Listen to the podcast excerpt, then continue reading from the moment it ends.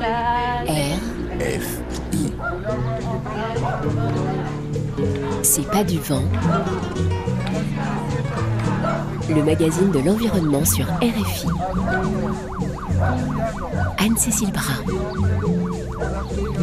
Bonjour, le changement climatique d'origine humaine et la guerre contre l'Ukraine ont les mêmes racines, les énergies fossiles et notre dépendance à leur égard.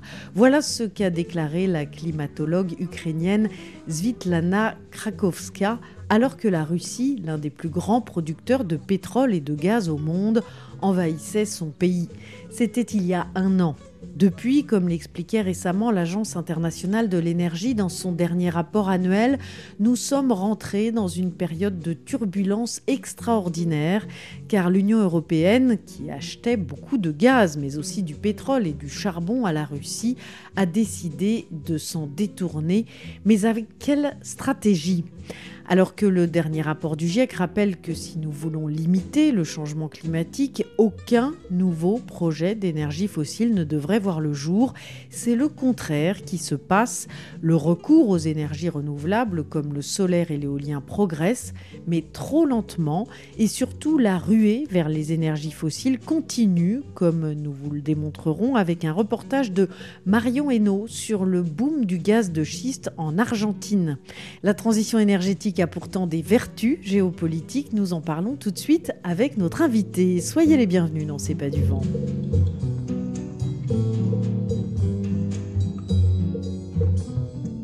Bonjour Olivier Appert. Bonjour. Vous êtes conseiller du Centre énergie et climat de l'IFRI, l'Institut français des relations internationales. Vous êtes membre de l'Académie des technologies. Alors, pour débuter, l'Agence internationale de l'énergie vient de publier un nouveau rapport dans lequel elle constate que les émissions de CO2 liées à la consommation d'énergie ont atteint un nouveau record en 2022, plus 0,9%. Comment est-ce que vous réagissez à cela? Oui, ça ne va pas dans le bon sens, c'est un constat. Ceci étant, si on consomme de l'énergie, c'est parce qu'on en a besoin. Et je pense en particulier aux pays en développement qui représentent la plus grande partie de l'augmentation de la consommation d'énergie fossile, que ce soit le pétrole, le gaz ou le charbon. Il faut rappeler que trois quarts des émissions de dioxyde de carbone proviennent de la combustion des énergies fossiles que sont le pétrole, le gaz et le charbon. Oui, euh, effectivement, mais il y a une problématique de l'accroissement de la demande d'énergie avec l'augmentation de la population et l'augmentation du niveau de vie pays, que ce soit l'Inde, que ce soit l'Indonésie, que ce soit le Brésil, que ce soit les pays africains, fait que euh, ceux-ci ont besoin d'énergie de façon à accompagner la croissance de la population et la croissance du niveau de vie de cette population. D'ailleurs, le Conseil mondial de l'énergie prévoit que la consommation d'électricité euh, double d'ici 2060 parce qu'aujourd'hui, un peu plus d'un milliard de personnes, soit un habitant sur huit, n'a toujours pas accès à l'électricité. Oui, ça c'est un point quand même qui est extrêmement important qu'on oublie. Le développement durable a trois dimensions qu'il ne faut pas oublier, qui sont intimement liées. Et c'est ça, c'est le thème du Conseil mondial de l'énergie.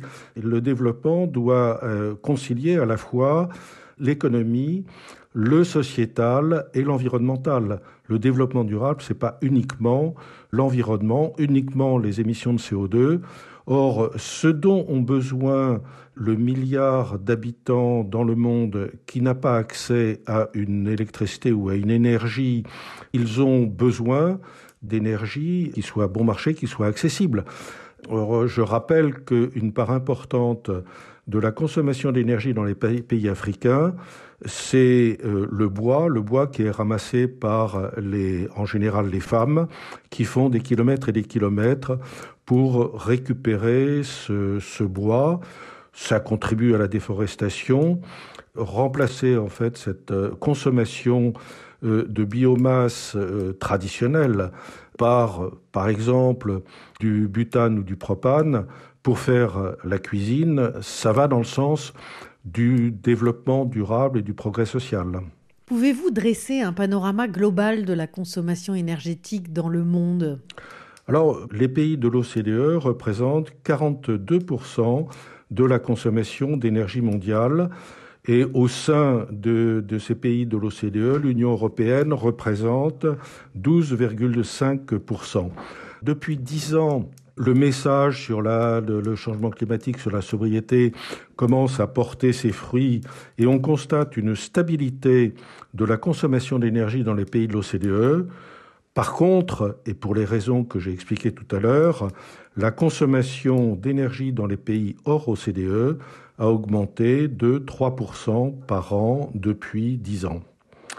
Alors, au niveau mondial, qu'on le veuille ou non, malgré les discours qui sont menés, malgré les COP les unes après les autres, les énergies fossiles représentent plus de 80% de la consommation d'énergie totale, avec 35% pour le, le, pétrole, 28% pour le charbon et 24% pour le gaz. L'hydroélectricité, il ne faut pas l'oublier, ne représente que 6% de la consommation d'énergie quand le nucléaire, c'est à peu près le même ordre de grandeur. Quant aux renouvelables, c'est seulement 6%. Alors, même si la part croît, il n'empêche qu'on part quand même de bas. Alors, je voudrais donner un, un, exemple qui est tout à fait parlant sur cette problématique du développement durable pour un pays, c'est la Chine. La Chine a connu, euh, à partir du début des années 2000, une croissance du niveau de vie absolument considérable. En fait, euh, la Chine joue un rôle absolument déterminant dans l'équilibre énergétique mondial. De 1978 à 2024, la croissance économique de la Chine a représenté de l'ordre de 20% de la croissance économique totale du monde. Par contre, la Chine, elle seule, a représenté 80% de l'augmentation de la demande de charbon, 60% de l'augmentation de la demande de pétrole, et vous parliez des émissions de gaz à effet de serre, la Chine, à elle seule, a représenté 60% de l'augmentation des émissions de gaz à effet de serre entre 1978 et 2024. L'empreinte carbone des pays de l'OCDE est quand même bien supérieure parce qu'il y a les émissions de CO2 qui sont faites sur les territoires et puis il y a les émissions de CO2 qui sont importées. Aller acheter des smartphones fabriqués ou des ordinateurs fabriqués en Chine à partir d'électricité essentiellement euh, à base de charbon, ça pose quand même problème. Comment est-ce que la guerre en Ukraine a rebattu les cartes de la géopolitique de l'énergie? La Russie, c'est le troisième producteur euh, de pétrole au monde. C'est le deuxième exportateur de gaz. La Russie représentait 60% des importations de charbon de l'Europe, 50% des importations de gaz et 25% euh, des importations de pétrole.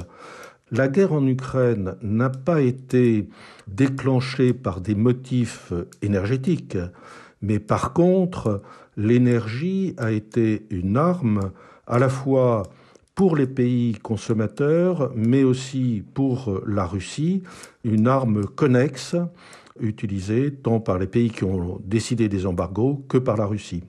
Mais cela a incité les pays européens à trouver d'autres sources d'énergie. Euh, des délais ont été envisagés, car on ne peut pas euh, du jour au lendemain se passer de cette énergie en provenance de, la Russie, car il est absolument indispensable de euh, faire des adaptations logistiques. Le marché charbonnier est, comme on dit, un marché profond, c'est-à-dire qu'il y a quand même pas mal de pays producteurs, de pays exportateurs, et donc sous réserve d'une adaptation de la logistique, effectivement, on peut trouver du charbon, importer du charbon en provenance euh, des États-Unis, en provenance d'Australie, en provenance euh, d'Afrique du Sud.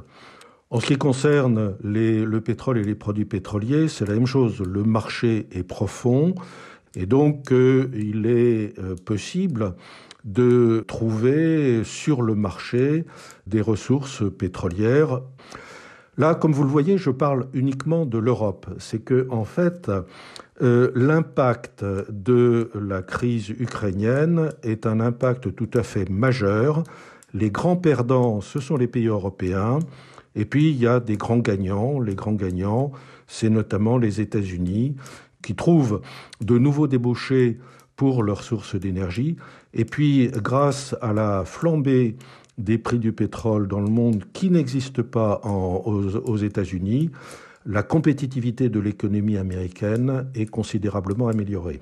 En conséquence, l'Union européenne a massivement importé euh, du gaz de schiste en provenance des États-Unis. Est-ce que cela dit, ce contexte géopolitique et l'opportunité de développer plus massivement les énergies renouvelables? La préoccupation, euh, après, euh, quand les Russes ont mis en avant des possibilités de bloquer les exportations de gaz, la préoccupation majeure, c'était de remplir les stocks de gaz pour euh, l'hiver 2022-2023. Alors, on est à peu près sorti d'affaires. Par contre, là, la priorité des priorités pour les gouvernements, euh, c'est de remplir les stocks pour l'hiver 2023-2024.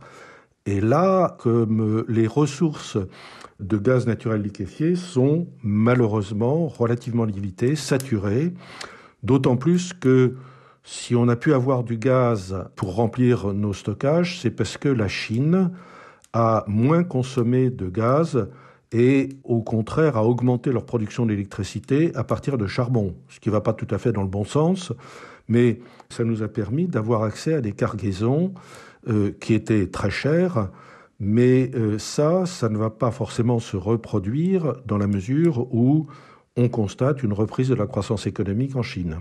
En attendant, la ruée vers les énergies fossiles continue. Par exemple, en Argentine, dans le nord de la Patagonie, le gisement de la Vaca Muerta, le deuxième gisement au monde de gaz et de pétrole de schiste, était une promesse énergétique balbutiante pour le pays. Mais depuis l'invasion de l'Ukraine par la Russie et la flambée des prix du gaz, il n'y a plus de doute, c'est une grande opportunité pour que l'Argentine prenne sa place sur le marché.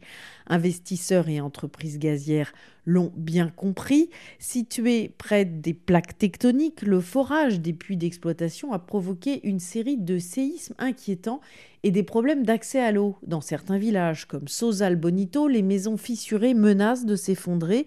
Mais qu'à cela ne tienne, depuis début 2022, avec la guerre en Ukraine et ses conséquences sur le marché du gaz, l'extraction s'est accélérée comme a pu le constater Marion Hainaut, notre correspondante en Argentine, qui s'est rendue sur place.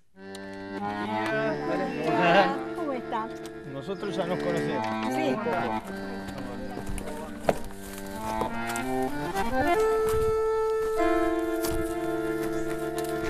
Et ça, c'est le seul endroit de la maison qui est resté debout. Esta es la única parte que está de pie. Y ahí podemos ver algunas frisuras. Acá tenemos otra, allá.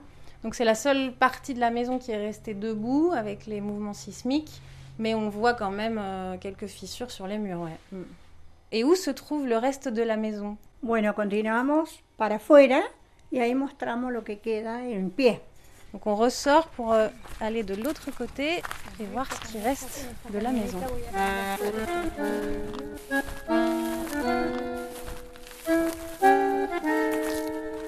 Ah oui, il reste pas grand-chose. Il reste des murs avec euh, des emplacements de fenêtres. Donc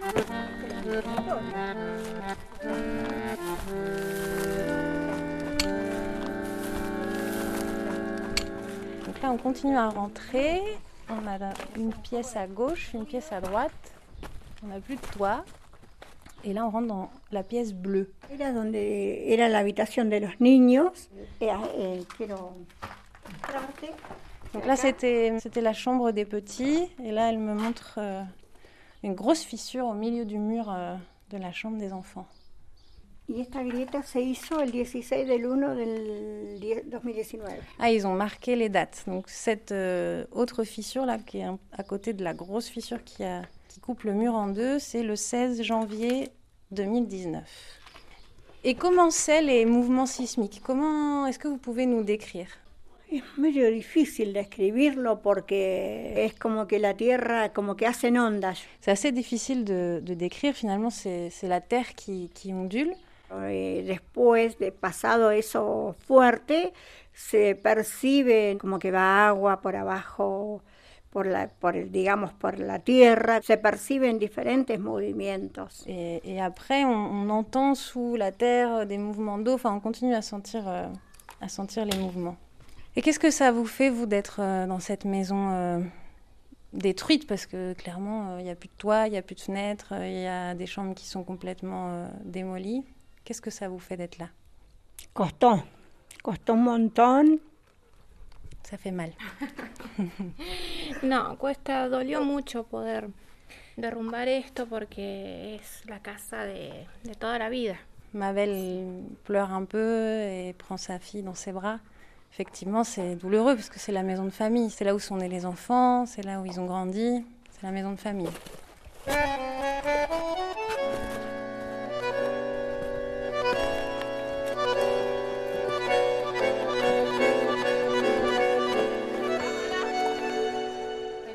De la maison de Mabel, qui vit dans le petit village de Sausal Bonito, au cœur de la Patagonie argentine, il ne reste pas grand-chose, et ce à cause des séismes qu'elle a vécus à répétition.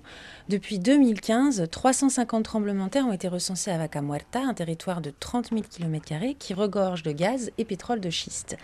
Pour extraire ce gaz dit non conventionnel, on utilise la fracturation hydraulique, qu'on appelle aussi fracking. Et elle consiste à perforer des puits profonds et injecter dans la roche de l'eau, du sable et des substances chimiques à très haute pression afin de facturer et récupérer le gaz piégé à l'intérieur. C'est cette technique très controversée et interdite dans beaucoup de pays européens qui est à l'origine des séismes. Pour mieux le comprendre, je vous emmène sur un site de fracturation installé au-dessus du village de Sao Salbonito ou Vimabel avec moi, Javier Goroso, géographe à l'université de Comawe, à Neuquén.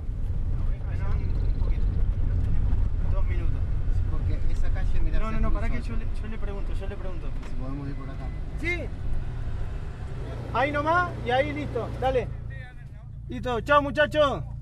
Che, ¿y el partido lo vieron acá? No, no está fracturado. Pero hoy sí estaban, porque hoy se veía todo el humo. Igual Euh, On est au milieu de la pampa, il y a beaucoup de vent. Ici, il n'y a pas grand-chose pour empêcher que le vent souffle sur les plaines. Javier, est-ce que tu peux m'expliquer un peu ce qu'on a euh, devant nous là? Ahora estamos cerquita, muy cerca del set de fractura. Set de fractura es un grupo On est à quelques mètres d'un site de fracturation. Il se compose de trois puits non conventionnels qui sont déjà perforés depuis cinq ou six mois et qui sont en train d'être fracturés. Si on regarde vers le sud, on voit les antennes du village de Sausal Bonito, à moins de 5 km d'où on est, où s'effectue donc la fracturation. Et ce sont ces opérations de fracturation qui ont lieu ici qui provoquent les séismes dans le village de Sausal Bonito. Et comment on est certain que la perforation ici des puits euh, d'extraction de gaz, de schiste, ont un impact direct sur les mouvements sismiques euh, du village?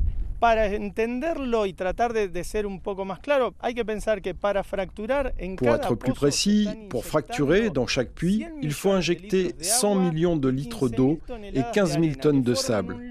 Cette substance boueuse est injectée dans les profondeurs à une pression équivalente à 900 bars. C'est énormément de pression qui, accumulé dans les sous-sols, a besoin de se libérer et provoque donc les séismes. Depuis quand est-ce que vous avez commencé à faire euh, les études pour savoir euh, quelles étaient les conséquences sismiques? Nosotros iniciamos investigaciones hace ya tres años on a commencé il y a trois ans, quand à Sausal Bonito, le problème sismique émergeait. Il y avait de plus en plus de séismes. Et l'explication que donnait la presse était vraiment légère. Il disait que c'était des séismes naturels.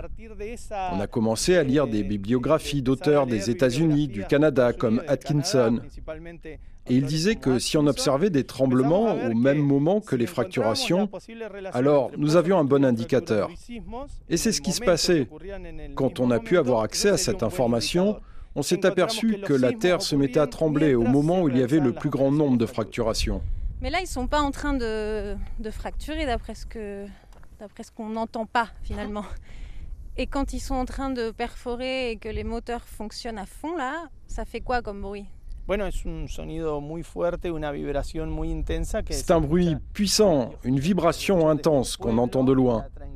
Depuis le village, dans le calme de la nuit, à 6 km, on entend le broum broum des moteurs en fonctionnement. Et avant, ici, c'était une zone sismique. Il y avait des tremblements de terre avant l'arrivée de, de la fracturation hydraulique? Bueno, no, no hay antecedentes sísmicos. Y eso, la sismicidad comienza con la llegada del fracking. Non, il n'y a pas d'antécédents sismiques. La sismicité a commencé avec l'arrivée de la fracturation hydraulique. Il n'y a pas de matière à réfutation. Plus personne ne nie la relation entre le séisme et la fracturation hydraulique. De toute façon, la stratégie de l'État, comme des entreprises, est simple. Ne pas en parler. Mais dans le secteur académique, c'est un sujet qui a été étudié et les conclusions sont réelles. Et d'ailleurs, nos contacts de confiance à l'intérieur de l'industrie, dont on ne mentionnera pas le nom par éthique professionnelle, eux aussi, à plusieurs reprises, nous ont dit vous avez raison, nous provoquons ces séismes. Mais ils ne peuvent pas le dire publiquement, sinon ils perdraient leur travail.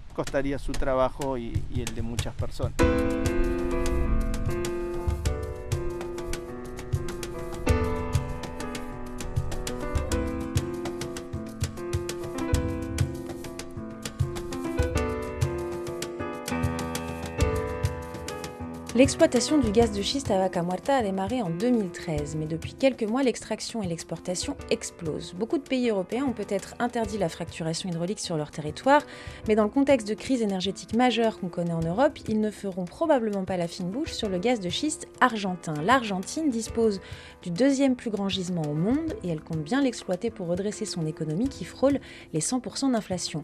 Pour me l'expliquer, la secrétaire de l'énergie du gouvernement argentin, Flavia Rosson, qui nous parlait par visioconférence conférence depuis Buenos Aires. Ce n'est pas la seule solution. Il y a plusieurs secteurs identifiés comme stratégiques pour le développement de notre pays et pour résoudre nos difficultés économiques et créer des emplois. Il n'y a pas que Vaca Muerta, il y a aussi l'hydrogène, les mines avec des projets d'extraction de cuivre, de lithium. L'Argentine, et surtout en ces temps de conflit où la souveraineté énergétique est à l'agenda, peut être un fournisseur d'énergie de confiance pour le monde. Et l'Europe, c'est l'une des destinations pour l'exploitation du gaz euh, de Vaca Muerta? Tout à fait. Nous venons d'ailleurs d'avoir une réunion avec le chancelier allemand pour que l'Argentine puisse, à court terme, leur fournir du gaz. On a aussi discuté avec le ministre de l'énergie du Portugal. Donc des pays d'Europe veulent euh, s'approvisionner avec le gaz argentin, dont une grande partie est extraite par fracking, euh, bien que cette technique soit interdite sur, euh, sur leur territoire. C'est le cas de l'Allemagne, par exemple. Les conséquences environnementales font aussi partie de vos discussions. Qu'est-ce que vous faites pour les séismes, les problèmes d'eau, les populations qui sont affectées finalement? Nous, nous avons les preuves qu'il n'y a pas de dommages environnementaux. Nous faisons un contrôle strict du point de vue environnemental. Mais les séismes, par exemple, ils sont démontrés scientifiquement, dans le monde entier d'ailleurs. Non, je ne partage pas cette vision. Donc selon vous, il n'y a pas de séisme provoqué par le fracking? Nous devrions voir ce qu'on entend par séisme et les mesures qui sont faites en Argentine. Côté climat, euh, l'Argentine s'est engagée à la neutralité carbone en 2050. Euh, elle s'est aussi engagée à augmenter sa contribution à l'accord de Paris. Le GIEC, lui, dit que les énergies fossiles doivent rester dans les sols si on veut maintenir une trajectoire sous 2 degrés. Comment est-ce que vous rendez compatible l'extraction du gaz, qui est une énergie fossile, avec ces engagements euh, climatiques? Dans le plan de transition énergétique argentin, le gaz est intégré et le gaz a été reconnu comme un combustible de la transition énergétique. Mais le gaz est une énergie de la transition énergétique, euh, peut-être ça reste toujours une énergie fossile, n'est-ce pas? Le gaz a été reconnu comme un combustible de la transition énergétique. Mais vous êtes d'accord pour dire que c'est bien une énergie fossile? Oui, mais de transition énergétique.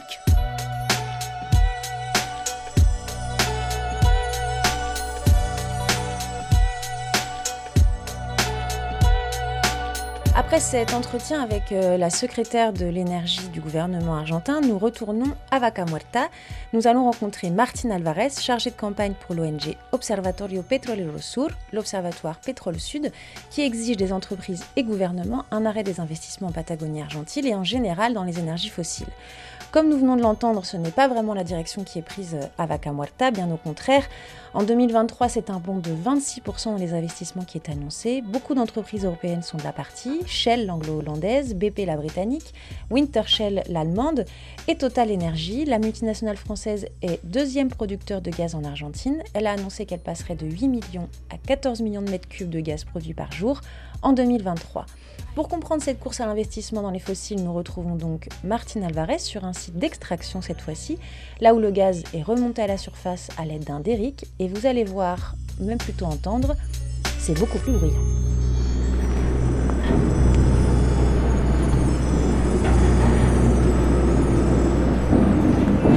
Là, on est à côté d'une énorme pompe, un, gros bras comme on voit dans, dans les films de la ruée vers le pétrole.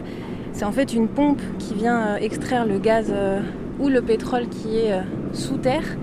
C'est très brillant, on va pas rester à côté Martine, mais, mais c'est très impressionnant. Et existe una, a travers de la guerre de, avec la guerre de la Russie en Ukraine, tout le marché européen s'est ouvert.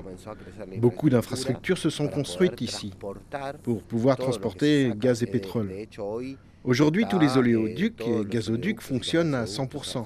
L'exploitation de Vaca Muerta va se développer de manière exponentielle et très rapidement. Et ça, ça va engendrer des dommages irréversibles d'un point de vue environnemental. Ici, on a déjà connu 350 mouvements sismiques et le gouvernement continue de nier ce lien entre les séismes et le fracking. Aujourd'hui, l'industrie se mesure par le nombre de fracturations par jour. Quand Baca Muerta a débuté en 2012, on comptait 3 fracturations par jour. Aujourd'hui, la moyenne est de 13 fracturations par jour. Et également aujourd'hui, on a aussi une moyenne de 5,6 incidences environnementales par jour, c'est-à-dire des fuites de pétrole, de gaz, de substances chimiques. 5,6 par jour dans la province de Neuquén, où se concentrent 95% des activités à Baca Muerta. Moi, j'ai tenté de visiter un site d'exploitation de Total Energy, de demander un, entretien avec euh, un responsable en Argentine. On m'a hum, décliné la, sollicitude. Quelles sont vos relations à vous en tant qu'ONG avec les multinationales? Non, no hay vínculo. Non, eh, nous n'avons aucune relation. En général, quand on demande des entretiens, on n'a pas de réponse, ou on nous met des obstacles, ou on nous répond très tardivement. Disons que c'est la pratique habituelle. Les entreprises ont une responsabilité sociale avec les communautés. Mais c'est une manière de chercher une validation sociale et ce n'est pas anodin parce que après ils ont des déductions d'impôts. Et en gros, c'est de la pub gratuite.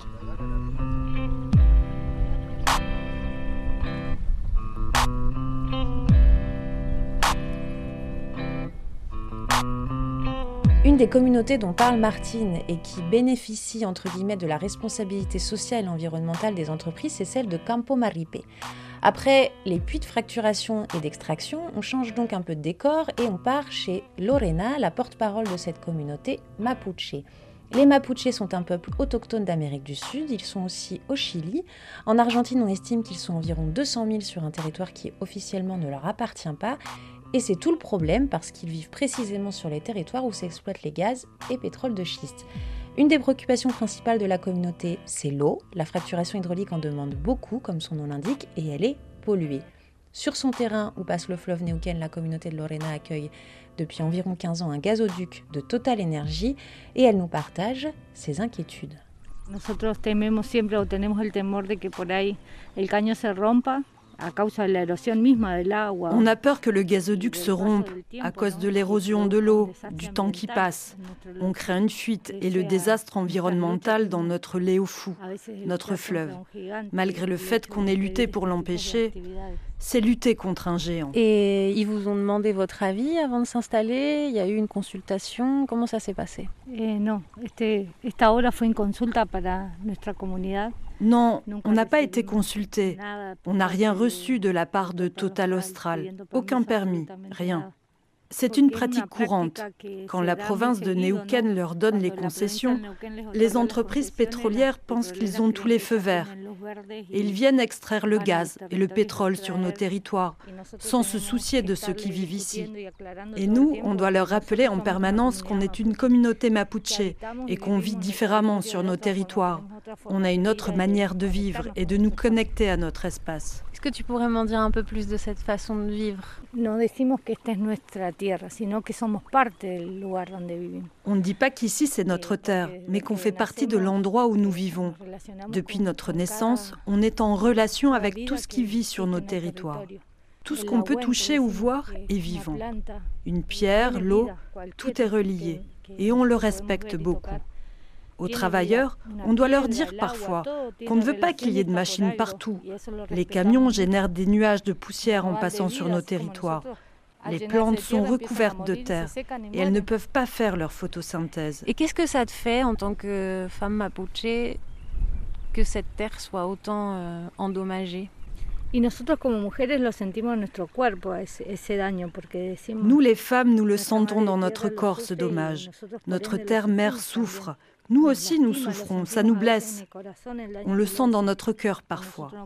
On ne veut pas être millionnaire, nous, ou vivre du pétrole ou du gaz. Et vous, vous pensez que le fracking, il faudrait l'arrêter? Il faudrait Qu'est-ce qu'il faut faire? Ici, en mi opinion, le fracking ne nuestra Mapu. Non, la fracturation hydraulique ne devrait pas exister parce qu'elle blesse la terre, notre Mapu. Cette technique d'extraction de gaz et de pétrole est très nocive. Elle provoque des séismes, contamine l'eau. Et nous, nous n'avons pas d'eau potable. Nous puisons l'eau des puits.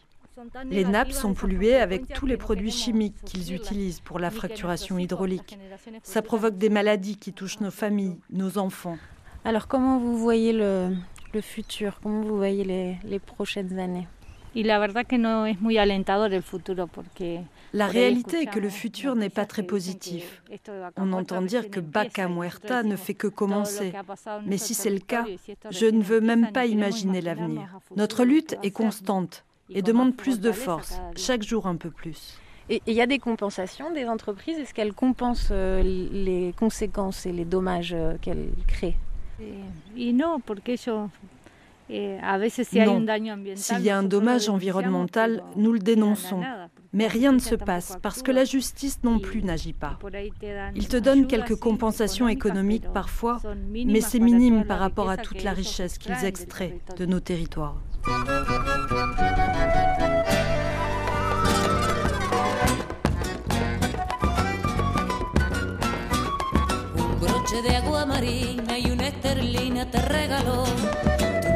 que era muy pobre no tuvo un cobre para el amor. Fina para tu ruina te conquistó. Yo digo que una mulata por oro y plata se enamoró. Late que late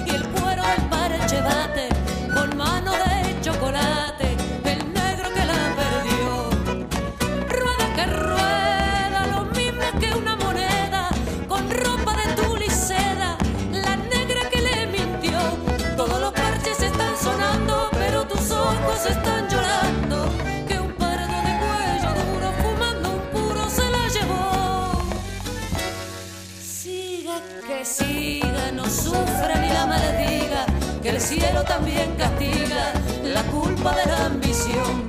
Las manos en la tambora mientras tu pena llora, que llora.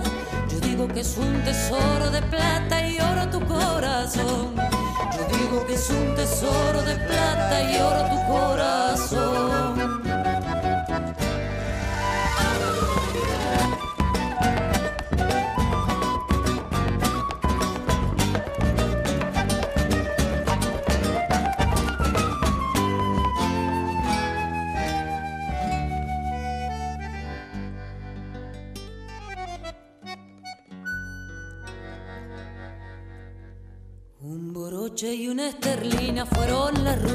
Pasión.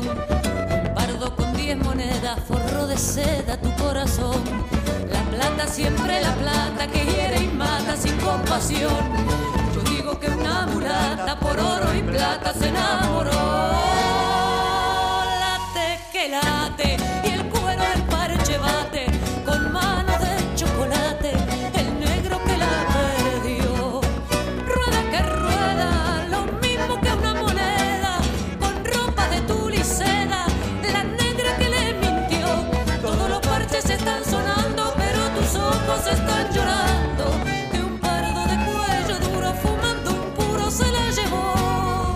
Un reportage de Mario Heno réalisé par François Porcheron. Olivier Habert, je rappelle que vous êtes conseiller du Centre Énergie et Climat de l'IFRI, l'Institut français des relations internationales. Vous êtes membre de l'Académie des technologies. Comment réagissez-vous à ce reportage? Écoutez, euh, d'abord, euh, une petite euh, explication technique. Qu'est-ce que c'est que la fracturation qui est utilisée euh, pour produire les gaz et les pétroles de schiste? En fait, c'est un moyen qui est connu depuis longtemps de façon à augmenter la perméabilité des couches géologiques et d'accroître la récupération de, pétrole et de gaz dans les gisements classiques. Euh, et donc, euh, ça revient à injecter de l'eau sous pression avec du sable. C'est une technique qui est connue déjà depuis très longtemps. Elle est connue depuis 1949. Il y a eu de l'ordre de 2 millions de fracturations hydrauliques qui ont été effectuées de par le monde. Et donc, euh, fort quand même de ces 2 millions de fracturations, l'industrie pétrolière a quand même une certaine expérience. Alors, il faut faire attention, il ne faut pas faire des fracturations hydrauliques n'importe où, euh, en particulier à proximité d'une faille.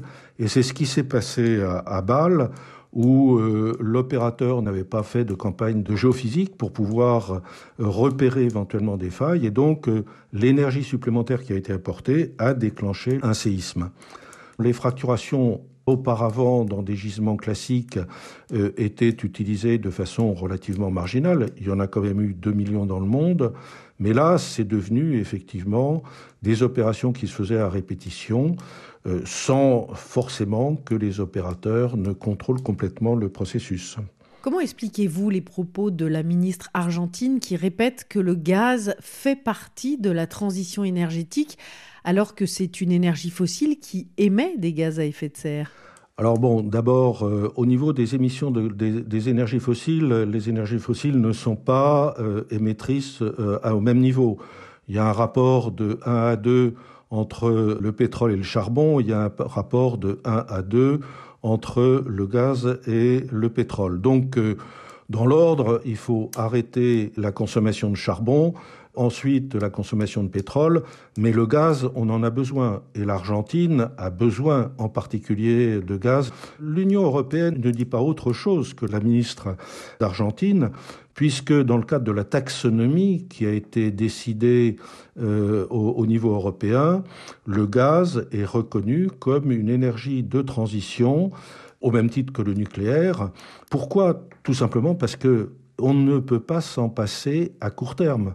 On peut rêver en faisant des modèles que en 2050, 2060, effectivement, on aura un monde sans fossiles?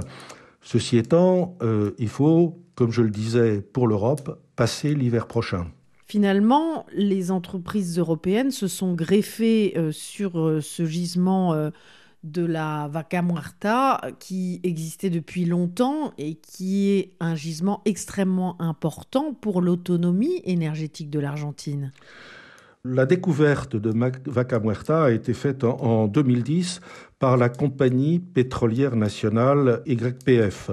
Ensuite, la compagnie américaine Chevron, qui, à partir des années 2013-2014, est intervenue.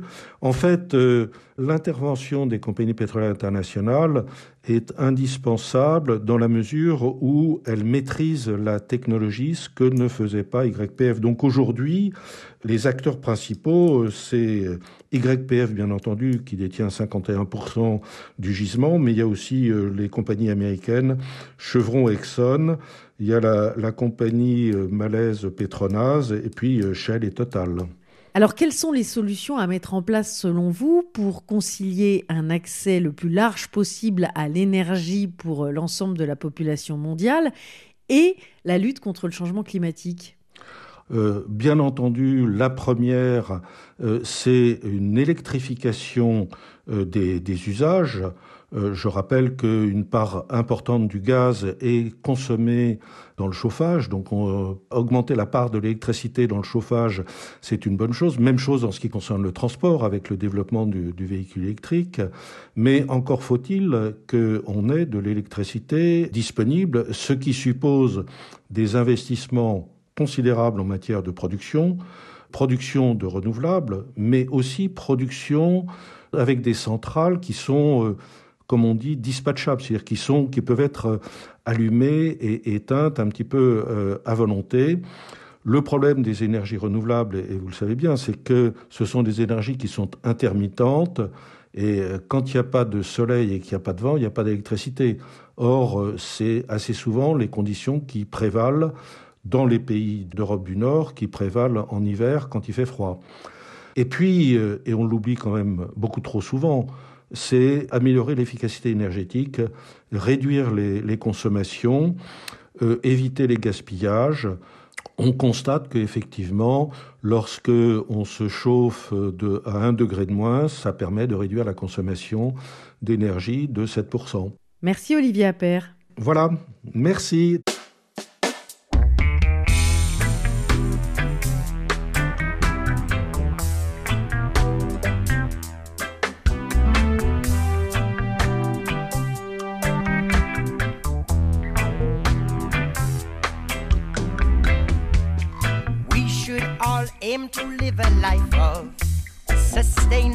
Sustainability.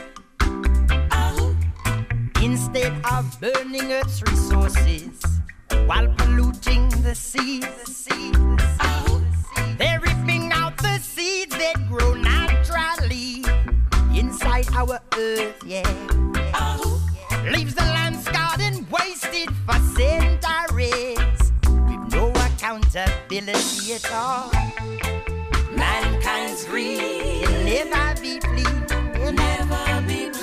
Watch them beating pipelines across the sea.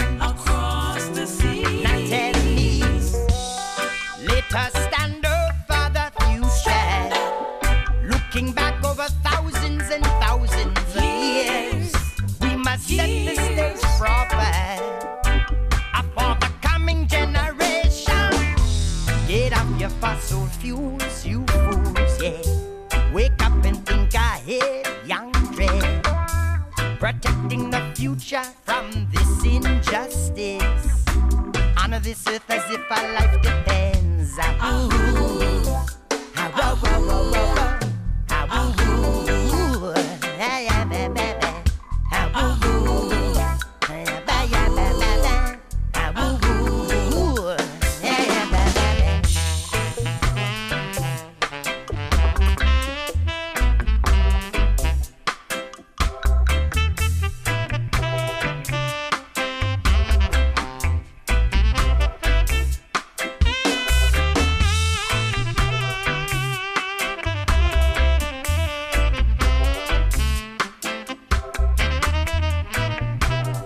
de reggae californien, Groundation est leur titre de circonstance, Fossil Fuels, dans C'est pas du vent sur RFI.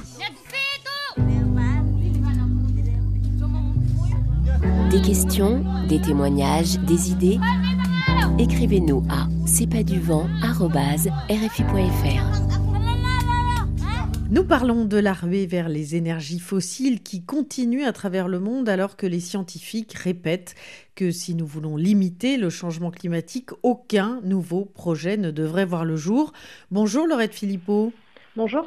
Vous êtes chargé de campagne finance privée aux Amis de la Terre France. Olivier Appert nous expliquait tout à l'heure qu'il ne fallait pas non plus être naïf. Un milliard de personnes, ça fait quand même un habitant sur huit, euh, n'a toujours pas accès à l'électricité. Et dans les pays de l'OCDE, le système énergétique a une grande inertie du fait de ses infrastructures. Et il faut bien passer l'hiver, disait-il. Qu'en pensez-vous?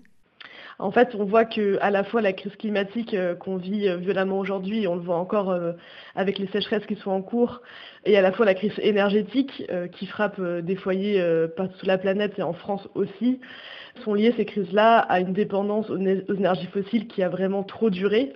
Et donc, au contraire, on voit que l'action politique qui aurait dû être menée depuis des années pour justement sortir de ce système-là et permettre aux gens d'avoir accès à des systèmes euh, énergétiques durables et démocratiques a trop duré.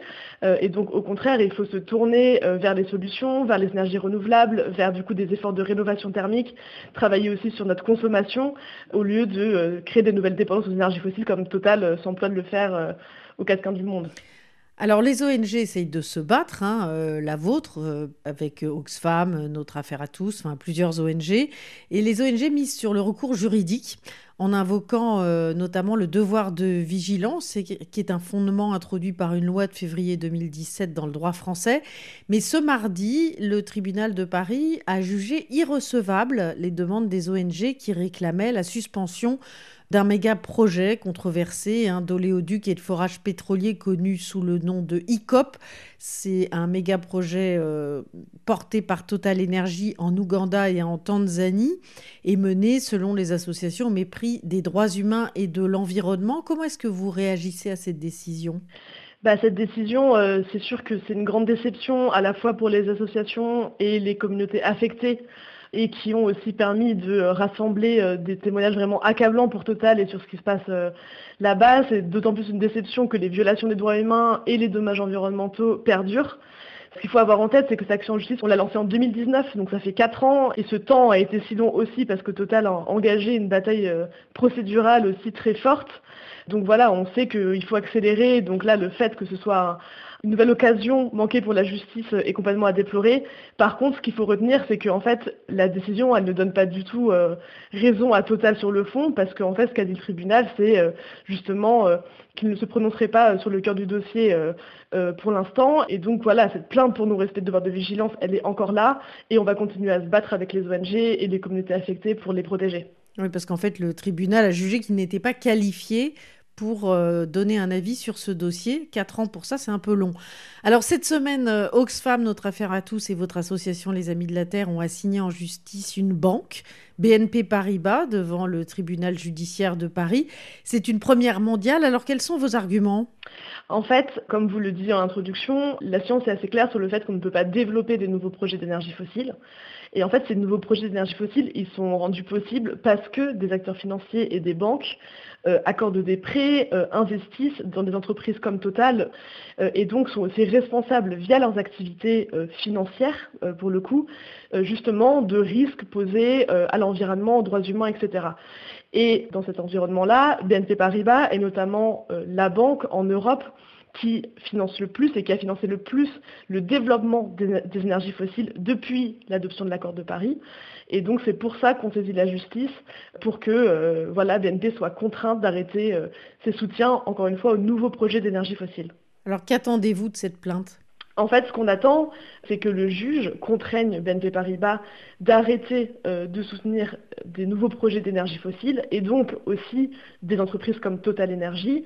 Ce qu'il faut bien voir, c'est que cette plainte, elle arrive après une quinzaine d'années de campagne de la part des ONG, ciblant les banques, leur demandant d'agir, des années aussi de campagne ciblant le gouvernement, demandant plus de contraintes et de régulation vis-à-vis de ces acteurs financiers. Et donc voilà, cette loi de 2017, elle existe et elle permet justement euh, d'être saisie euh, pour justement demander des comptes à des acteurs également financiers et donc à BNP Paribas. Merci beaucoup. Merci.